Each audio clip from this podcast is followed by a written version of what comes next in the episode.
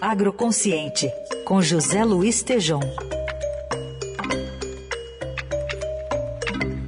E hoje o Tejon faz uma participação intercontinental, direto da França, comenta as relações e diferenças no consumo alimentar entre o Brasil e a França. Bom dia, Tejon. Bom dia, Heisen. Bom dia, ouvintes. Eu estou hoje aqui direto da França, cidade de Nantes, ao lado de 40 estudantes internacionais para um Master de pós-graduação em Gestão de Alimentos e Agronegócio aqui na Audência Business School, parceria com a FECAP de São Paulo. E olha, somos grandes exportadores de commodities no Brasil, mas não participamos das mesas dos consumidores.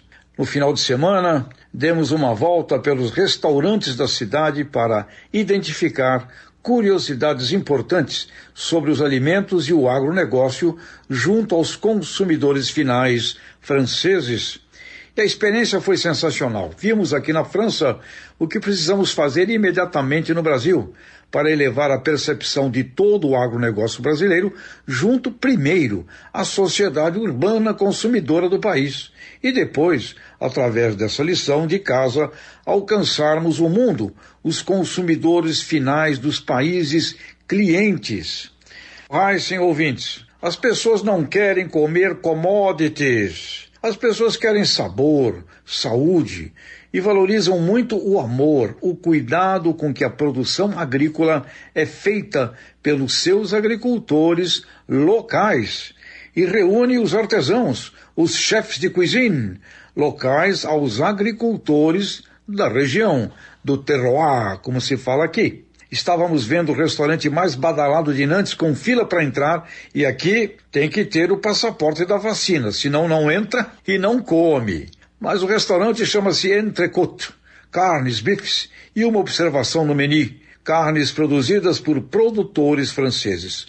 Outro restaurante de frangos assados, Mapoule, também com forte destaque a mensagem de que os frangos são provenientes de agricultores locais com a gastronomia de artesãos locais. A cidra deliciosa da maçã, feita também terroir local. E isto observamos na pesquisa da caminhada pela cidade de Nantes, onde nasceu Júlio Verne em 1828, o escritor do futuro. Entre outras obras, fez Capitão Nemo e as 20 mil léguas submarinas, onde ali ele dizia que as algas marinhas seriam alimentos preciosos. E sim, hoje na costa norte da França, a atividade das algas se desenvolve extraordinariamente. Ouvintes, Heisen, se tem um assunto que não sai da nossa frente aqui, é a crise da Ucrânia e da Rússia. E o Macron pediu para que todos os franceses abandonem os estados fronteiriços. E Ucrânia, considerado o celeiro do mundo também, com suas terras planas e muito férteis, onde não precisa de fertilizante. Raíssa ouvintes, direto da França, alerta para o agro brasileiro. Falar muito mais das nossas delícias, comidas regionais, do que tanto de toneladas de commodities. Viva o terroir brasileiro! Au revoir, Brasil!